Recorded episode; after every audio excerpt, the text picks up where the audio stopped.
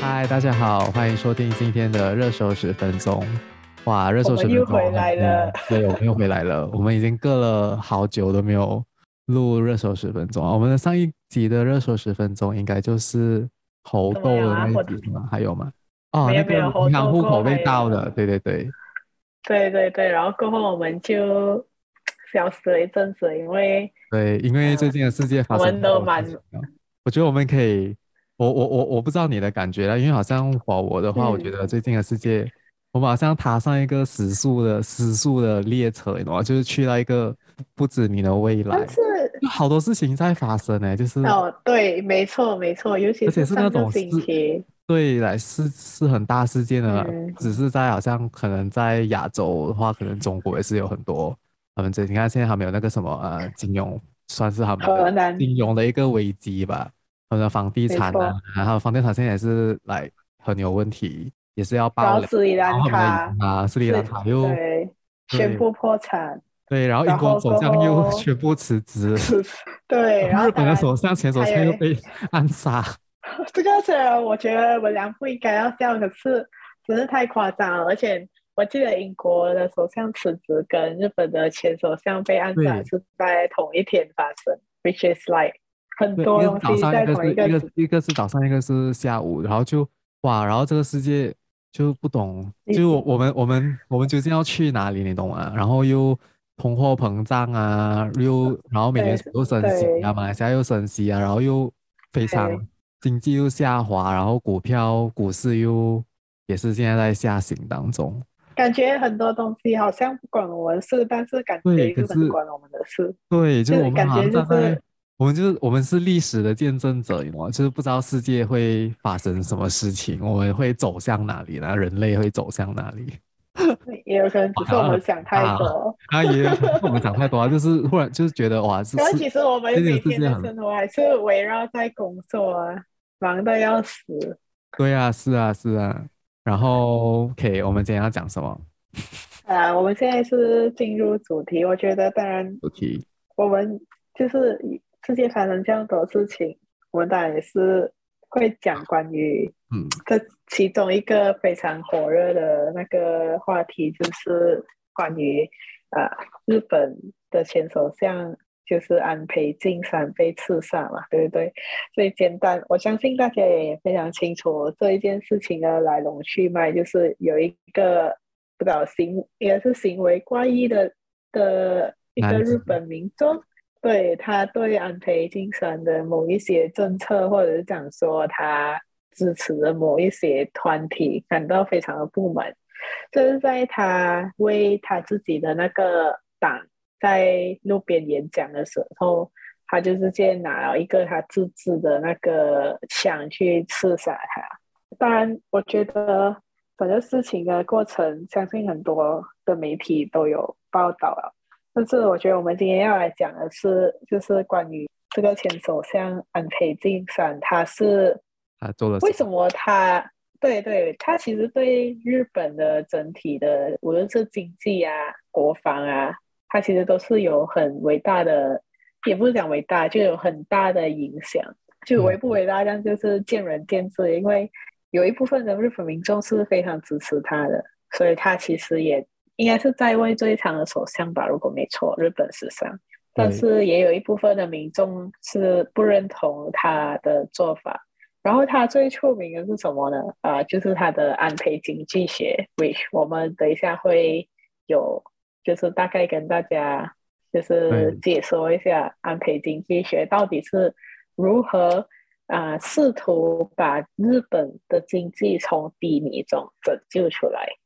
然后，所以我们现在应该要 start with 什么先？对，我这样我就是 我忘记啊。我们今天不是要来讨论安培的刺杀过程啊，或者是那个案情的发展？嗯、我们也是要来讨论一下安培这个人。然后我会讲一下他的。他的背景啊，他的从政，就是他开始踏入政坛的整个发展，算是发展了他的成长史吧。然后秀美就会，然后我们就会接下去讨论他的他对日本的，无论是经济上啊，还是就是呃国内的政策啊，国家的外交啊的贡献。对，然后呢，我就先开始讲他的背景吧。所以呢，安培晋三是他是出身政治世家的，他的母系就是他妈妈那一边呢，就出过两位首相啊，一个就是啊、呃、过岸信介，应该好像是他的外公吧，忘记了。然后还有一个是不知道是他的谁，也是他妈妈那一边的，也是一个首相叫佐藤荣作。所以呢，他们就有一个，就是一家有就有出了三个首相，所以是有一门三相的美称。然后他爸爸那边呢，也是很活跃在政治的。他的祖父是一个国会议员，然后他的父亲好像是外交大臣，还是 something like that 的，忘记了。这个我没有去查到很仔细啊。可是他是也是很活跃在政治的。所以他是怎样从政开始这个他的经历的呢？就是虽然他是高中毕业过后，就会他就进入日本的东京。城西大学的呃法政叫啊，sorry 法学部的政治学，他在一九九一九七七年就完成他的学士学位，然后他去了美国的南加州大学，也是要专攻政治的，所以他很有可能就是一个很有，我不懂是他自己很有那个政治的理想抱负，其实他是受到他的家庭的他的成长环境影响了，因为他的家他家庭这样多人是从就是来。跟政治在政治上面是有事业的，嗯、然后呢，可是他在美国的这个加州大学呢，他大概他只是读了半年，他就放弃了，他就回国了，不懂为什么啊。然后呢，他在一九八零年呢就正式踏入政界了。他一开始呢，他没有先，他只是在政府的那个，就是他是他在公务员里面，他先当公务员先，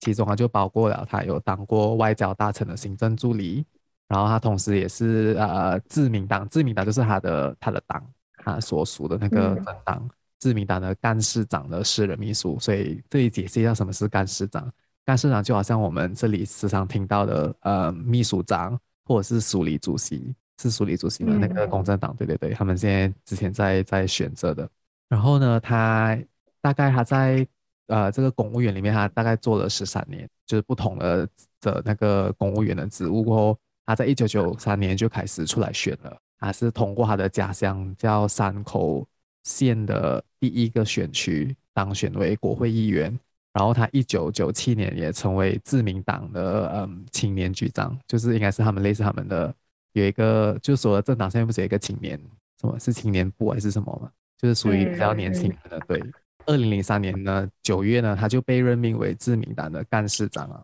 之前讲到他是干事长的私人秘书，所以他现在晋升署理主席啊，就是或是秘书长，就是等于是那个政党的第二把交椅。嗯、然后再过一个三年，他就当选为呃自民党的党主席。就是同一年的九月呢，他就被呃指名为呃第九十任的内阁总理大臣，所以内阁总理大臣就是他们的首相。所以那个时候他才五十二岁而已。所以是，而且是第一位在世界二战过后出生的首相，也是有史以来最年轻的日本最年轻的首相。就是他们面对了第一次的全国性大选，就是在他们呃他们的参议院选举，然后这是第一次自民党的在参议院选举中，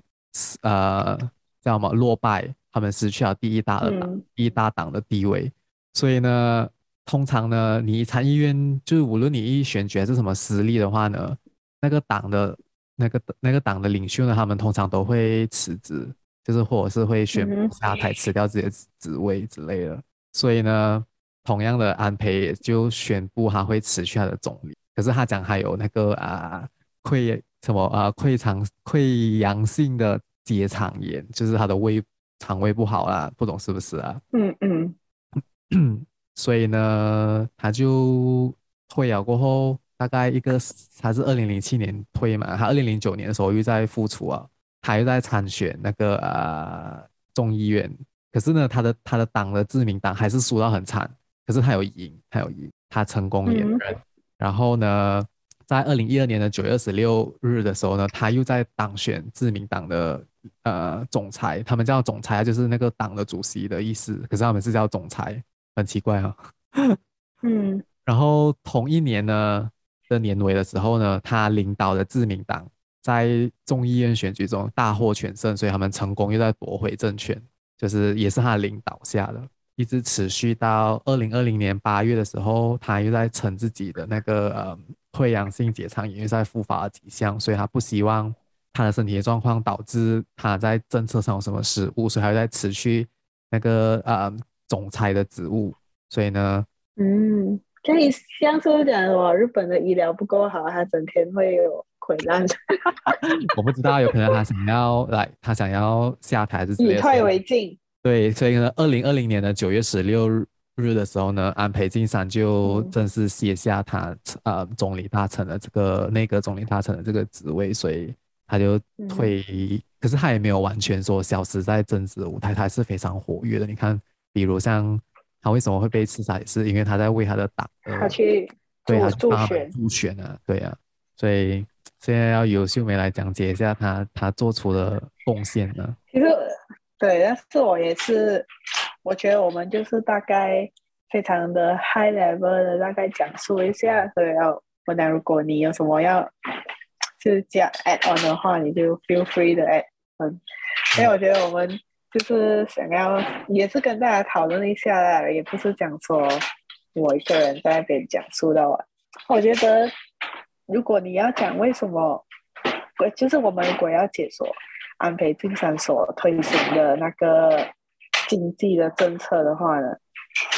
这样我们一定要从日本的经济的现况讲起。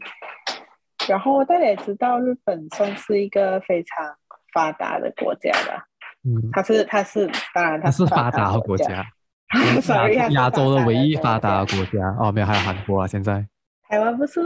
台湾他们是他们的收入是上好啊，可是。他还是没有给我那种很高科技的感觉，你懂吗？他的他们的，如果你是以你是以人均 GDP 来算的话，台湾是发达的国家，可是因为他们的，应该是讲说他们的台湾的那个 application 的 technology 没有像韩国跟日本，就是应用科技上面他们没有，好像没有。有啦，他们的哎，他们的拜托他有台积电，你在讲什么？对，我就是讲他们是 more on，我讲的是那种应用科技是，就是讲我们生活上面的。因为台积电那些是，它是 s 它是 support 那种 B to B 的科技的，就是它是。可是台湾的台湾的那个啊、呃、叫什么 Health Tech 也是蛮厉害的。就可能可能再过过多一个十年，我觉得台湾哦，台湾也是一个一个一个科技大国的那种印象，你懂吗？我想现阶段我没有，我还没有、那个。东南亚的，对，阿明这个是我之前有做一些，我我发现他们很多，他们如果要 scale 他们就会直接去那个叫什么？呃，矽谷，而不会跑来东南亚，而跑来东南亚的早就被中国的这些科技大佬所占据了。这是一个很奇怪的现象。我觉得中国科中国是一个科技大国。那等于来题外话，题外话，我要快点回去。我的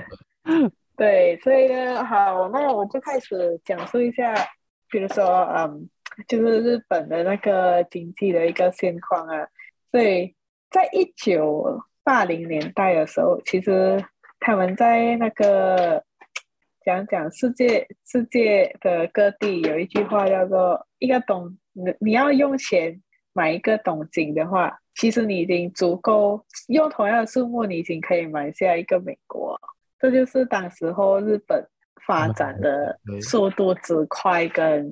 你知道它的房价之高，然后。那时候呢，日本的那个土地价格就非常快速的攀升，然后几乎所有的那些外资或者投资家，他们都会把大量的资金注入这个日本的房地产，造成讲说很多的大城市，比如说当然是东京，它的那些房价啊、土地啊，就会它的价钱开始飙升，飙到很高，然后呢，可是呢，在一九八九年的时候，这个经济它已经达到一个巅峰了。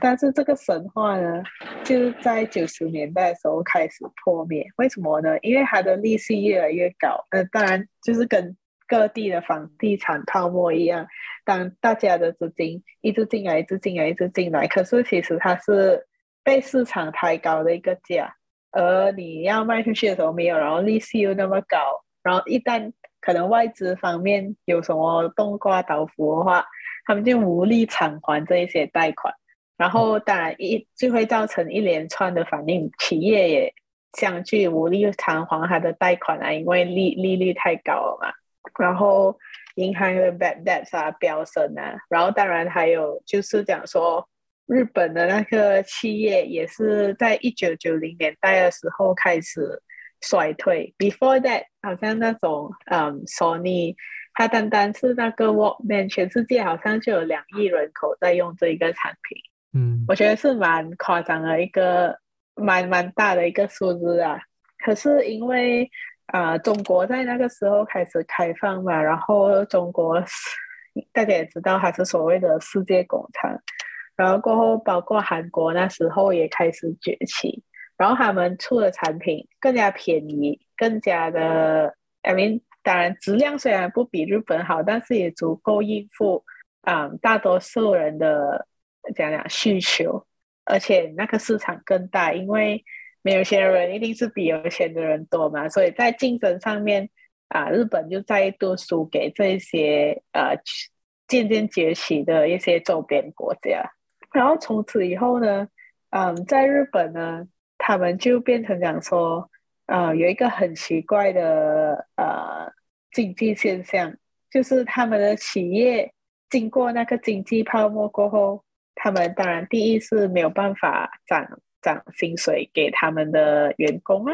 然后他们也是陷入一个正，应该算是低成长或者是零八先成长的一个现象，就是讲说他们因为不敢起价，因为他们已经输给中国那一些了嘛，所以他们的产品不可以起价。然后当他不可以起价的时候呢，就是讲说我今年卖一百千个是赚了一亿。我下一年卖了一百千个，我还是赚一亿，所以我这个公司的 growth 从去年到今年是 zero percent，对，也一样的，他们的 GDP 也是一样会变成，当然当然没有这样夸张，但是也是一样 zero percent，就是讲你这个国家经济没有成长，这是非常夸张。虽然它没有 inflation，你可以讲它没有 inflation，但是没有 inflation 代表没有成长的话，相对来讲。外国的投资者外资啊，就是最大的一个撑起一个国家的，就是亲戚经济的，sorry indicator 也相对没有掉了，嗯，就是它就是陷入一个我不能涨，但我也不是讲说是衰退到可能好像斯里兰卡这样直接破产，然后。所以就造成讲说，当然我们之前也是有看一本书，叫做《低欲望社会》。别人讲说，在日本他们的那些年轻人就发现讲说，哎，我薪资也没有涨啊，然后好像我怎么努力，它也不会涨，因为这是一个一个从 top down 这样子的一个影响。可哦，可是我是还没有读完那个《低欲望》那个《低欲望社会》啊。嗯他不是因为他们的年轻人是在，嗯、就是他们是那个九十年代长大的嘛，所以他们经历过，嗯、他们看他们的父母经历过那一个经济泡沫，所以他们为什么不不敢乱花钱？因为日本的人也是很存钱，呃、然后所以就导致他们的政府要逼他们的人民把钱拿出来用，所以他们现在是他们之前是我不知道现在之前是他们叫负利率，就是如果你把钱存进银行，你就要给 extra 钱，你就要给 extra 的钱，对，没有错。但是也是因为讲说他们的那些，OK，它是我觉得它是一连串的反应造成的社会现象啊。第一呢，是因为他的薪资也没有涨，然后他的东西也没有涨价，也是一样价钱。比如说你两块六吃的一个薯片，你过后吃的薯片还是两块六，就变成讲说。你没有那个动力去力去追求，对，有可能。对对，好像我们的话，哇，fuck inflation，这样我们就会讲说哈，我要努力更赚更多钱，我要去做 part time 啊，我要创业啊，呃，没关系，这个这是娃娃的问题。喂，好像是我们的一个梗啦。然后，所以所以这点是就是讲说，更讲说这些，我觉得它是一个连锁反应。你你不可以讲说，嗯，他直接就忽然之间低迷哦，可是他就是没有一个动力让人家去去想说我要怎样赚更多钱，然后过逐渐就是有一个形成一个一个一个负面的循环啊。对，负面的循环，然后就造成一个我们从现在所看到的社会现象。然后过后，当然，嗯，过后还有另外一个东西就是他们的人人口老化，然后。就很少年轻人了嘛，好像每一次我们看到很多那些经济新闻，他们都会讲说，比如说东南亚很多这些新兴国家，泰国、越南啊、马来西亚一点点，然后可能印度、印度尼西亚啊，他们就会有很多这一些年轻人，所以他们是一个很好的创新的啊孵化的然后地方、嗯、incubation 这样子，但是在日本就是缺少这一块，他全部都是老人。老人当然就是所谓的守旧嘛，他们就是不会想要去创创新。然后当你没有创新的时候，就讲我这个企业，就算我不衰弱也好，其实我也成长不了。所以就是很多很多这种不一样的原因之下，就造成讲说，其实日本的经济业比起世界上任何一个地方呢，他们的那个成长啊是非常非常的低的，甚至讲说。有一个他们的物价有一个词，人家都是讲通货膨胀，通货膨胀，然后他们是通货紧啊紧缩，就是 different，我们的是 inflation，他们是 deflation，因为大家都不敢起价，不敢起价，因为他你一起价哦，他又怕人家不会来来吃啊什么啊，所以就是就是它是一个 domino effect，你不可以看到，他说哎日本经济不好，所以。他可能就是跟马来西亚一样的状况，所以才停掉。其实并并不是一模一样啊，它是一个非常特别的例子。甚至它已经成为了很多国外的经济学家都会拿日本的这个经济现象来做一个 case study。然后当然最靠近的就是台湾跟日本很友好嘛。然后其实很多台湾的经济学家都会把日本的这个。现象当做一个借鉴，毕竟台湾他们的物价也是一直在上涨，但是是不是一模一样呢？这我就不得而知了。我们可以再去做更多的 research。然后，所以呢，这个日本的前首相安倍晋三呢，他在他第二期的任第二个任期的时候就推出了，嗯，这个安倍经济学，which is 其实是让我非常印象深刻的。为什么呢？因为当时候我记得他在推出的时候，我应该是在银行做我的实习，然后那时候我是有每天我都要写一篇，就是算是 commentary for 美金对日币。然后我那时候我就觉得很奇怪，为什么日币它一直在贬值？就是它是被他的首相，就是当时在位的安倍晋三不断的就是利利用那个。quality 这样讲啊，好像 QE 的 easy 这样子的，然后就是一什么量化啊量化宽，对对对，就是用这种政这种这种政策来贬低日元，就觉得真的是很奇怪。所以我对安倍晋三这个首相的那个印象是非常深刻，因为我会一直去读到关于他的新闻。所以呢，那时候他就推出了这一个叫做三箭计划。就是呃，是让他贬值，因为要提高日元的竞争力，是吗？对，没错。哦，OK。然后，OK，所以呢，他其实这个嗯，安倍经济学的最核心的就是叫做一个三箭计划。第一呢，就是嗯，超宽松货币政策；第二就是财政支出；然后第三呢，就是结构性的改革。然后嗯，第一。第一个，OK，他就会，他就推出这个量化宽松，然后他就贬值掉那个日元嘛。嗯。所以当他贬值掉日元的时候，是讲说希望更多的人可以，嗯，买日本进来。哦，OK。对对对，嗯。然后过后第二个呢，就是我觉得这个是比较让大家比较难以想象呢。就是为什么为什么他这经经济低迷啊，然后他还要继续有这个财政支出，这是很多国家其实会用的一个政策，包括澳洲其实也有在用来恢复它的经济，after 就是这个新冠肺炎呢，他们是怎样做呢？就是政府呢，他会推出很多叫什么公共设备的投资。就是政府会讲说，我要建一个海，他们要他们什么 mega project 啊？对对，好像马来西亚也是啊。为什么我们要？为什么我们他们一直要建海威跟 I mean like one of it 啦，除了是要肥、嗯、自肥那个朋那个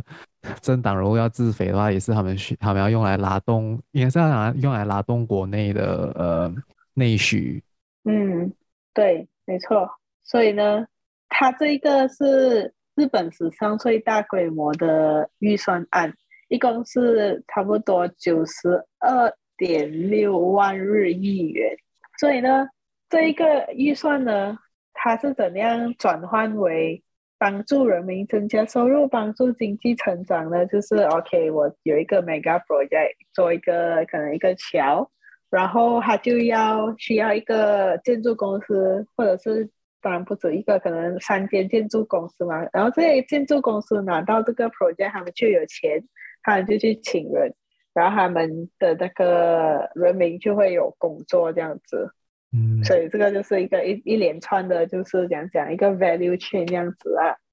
然后当然第三支针呢，就是一个结构的改革啊，它会通过企业改革，呃，增加女性就业的劳动力，呃，劳动力自由化，呃，并且允许更多的移民进入劳动市场。为什么？因为我们刚才有讲到，日本的人口已经进入老化的现象，然后年轻人不够多。劳动力不够多，自然而然，你都要怎样去增加他们的生产力，就是要靠移民哦。所以他们也是会放宽他们的一些移民的呃政策，嗯、然后这可以缓解他们的劳动负担，促进经济成长，非常自然而然的。然后，哎、哦，我觉得这里可以补充一下，为什么他会嗯，打个刚才讲那个女性的那个劳，就是还要解放女性的劳动力，是因为在、嗯。日本跟韩国，他们很多女生，只要他们一结婚，他们就是会是家庭主妇。主妇。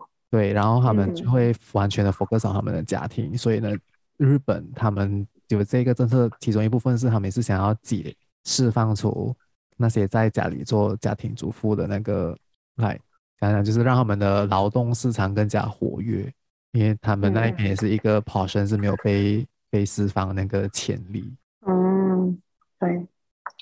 那我们讲了这样多，嗯，我觉得大概来看一下，哎，到底这个安倍经济学有没有效？其实安倍经济学呢，它确实是有成功，但是似乎你要怎样看待这一件事情？因为如果你要讲说日本到底有没有回到以前它那个非常发呃鼎盛的时代呢？其实是并没有的。但是我们在呃，可能零八年啊，或者是当然最近最严重的这个 COVID，造成很多国家经济都，I mean 基本上世界的经济都停滞不停。安倍的经济学呢，确实有帮日本做到一个抗衡的作用，嗯，就是它缓解了这个这个 COVID 对日本的经济带来的冲击。而且我们也看到，其实日本它在之前，I think 是 before 第二波那个 Omicron 之前，它其实有开始在减，它就是一直会开放，然后解封锁、解封、封锁这样子。因为其实主要的目的也是讲说，不要让这个经济封锁太久，因为日本它现在是处于一个可能我们讲说是零八天成长，如果它真的是抗衡不了这一次的冲击的话，它变成负成长的话，这样就会后果就是很可怕，对，就会更加难恢复过来了，就更加难纠正过来。对对对，但是你讲说安培他到底有没有 fulfill 到所有这些 points 呢？那其实当然。我相信是没有啦。比如说，可能有些人、有些经济学家讲说，他并没有富富裕，就是职业女性更多的发言权没有达到这一点啊。或者讲说，有那些日本所谓不健康的职场文化，其实也没有在改变。因为，因为好像你看蜡笔小新，你就知道，其实日本的职场文化是非常的不健康的，因为他们是很 hierarchy based，然后。你要升上去也是要靠年资，而不是实力吧？应该是这样讲。嗯，所以呢，嗯，我觉得他虽然没有达到所有他他所设下的 vision 跟 agenda，但是在安倍晋三的这个领导和他这样出名的 Abenomics 之下，也是有他的存在的意义吧？应该是这样。我觉得可能他也没有想要，真的是要，嗯，搞到就是把日本弄到呃风生水起，就是只是他是，嗯，希望他不要衰退的这样快跟持续的衰退下去吧。对，没错。所以其实。我觉得他可以做到，我个人觉得啦，嗯、他敢这样设下这样的目标，其实也是一个很大胆的，讲讲大胆的决定，大胆的一个 move。嗯、因为我相信，在如果你看回马来西亚这个国家的话，应该他们，我不知道，我觉得他们做的东西都是很很 short term，很短视啊。比如说，哦，给你去领你的。EPF 的钱出来，或者是讲说，我现在给一个五十块什么津贴，三百块的津贴，但他并没有一套自己的一个经济学论来如何发展马来西亚经济，或者讲说，讲把现在一个这样不好的情况逆转为一个比较好的情况。我们我们的经济部长是谁？其实，我们的经济部长嘛是那个。呃，阿兹米没有啊，啊没有，阿兹米是之前的，可是他现在他现在是什么呃什么资深部长还是什么鬼啊？因为我们没有我们没有副首相啊，哦、你你还记得吗？我们是有四个，对对对，没错，是啊，那四个叫什么？诶，可是我不懂现在啊，现在现在是不是没有副首相？应该是没有副首相，我们叫四个什么资深部长还是什么鬼的、啊？来、嗯 like,，kind of like，、嗯、就是把副首相的权力分成四个人之类的，四个。对，然后可是之前你是经济部的部长，嗯，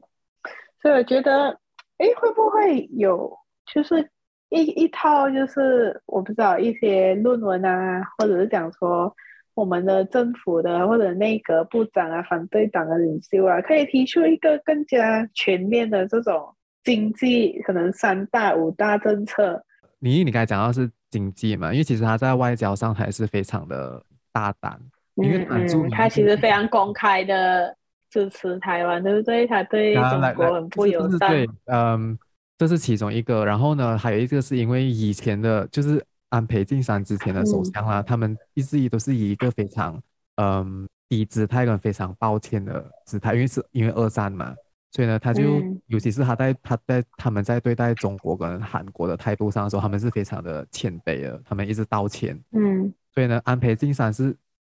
日本的第一个首相，他道歉，嗯、那个时候他道歉，他就讲说呢，这个是将会是日本人最后一次道歉了，因为已经过去那么多年了，我们他们也是一直在资助中国啊，在资助韩国，就是他们他就讲说，嗯，日本未来的子孙不能一直永远的道歉下去，所以他就想说，所以这个是我最后一次为他的他之前的，就是他们的先辈犯下的那个战争的罪孽道歉，然后他就，嗯，对，那还是这个时候也是引起很大的。在中国跟韩国，就是引起很大的争议，就是讲你，你讲小粉红们又要操纵、嗯，也不是小粉红们之类的啦。然后呢，除此之外呢，他还因为那个时候呢，就是零八年过后呢，中国的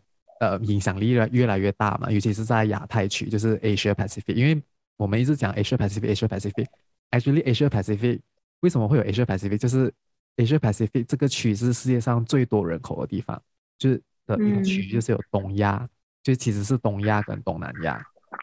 可是呢，安倍晋三很厉害，他提出一个新的词，你一定也是知道，可是我有可能是你不懂，是安倍晋三提出的，就是印度 Pacific 印太区，我不知道你有听过吗？没听，没有哎。他是第一个提出的，他一直在就是还是在各种的国际场合讲印度 Pacific，他就是要把中国的外交影响力。直接降低，对，直接降弱，就是当我们在讲的时候，就是在讲到中国的时候，我们会想到哇，亚太区，亚太区，可是没有，他现在提出一个全新的概念是印太区，就是把印度也拉进来，就是变成一个真正的世界上最大人口的一个经济圈，就是包括印度，所以他就讲说，所以就印度 Pacific 这个、嗯、这一个词出来，然后所以呢现在就你看到你就，如果你有关注美国那边的，就是那种呃新闻还是什么，他们也是一直讲到印度 Pacific 之类的，因为他们想要。呃，减弱中国的外交影响力，所以他们就有这个这个词，就是然后是安倍晋三发明出来的。然后那个时候我读到的新闻是，呃，美国的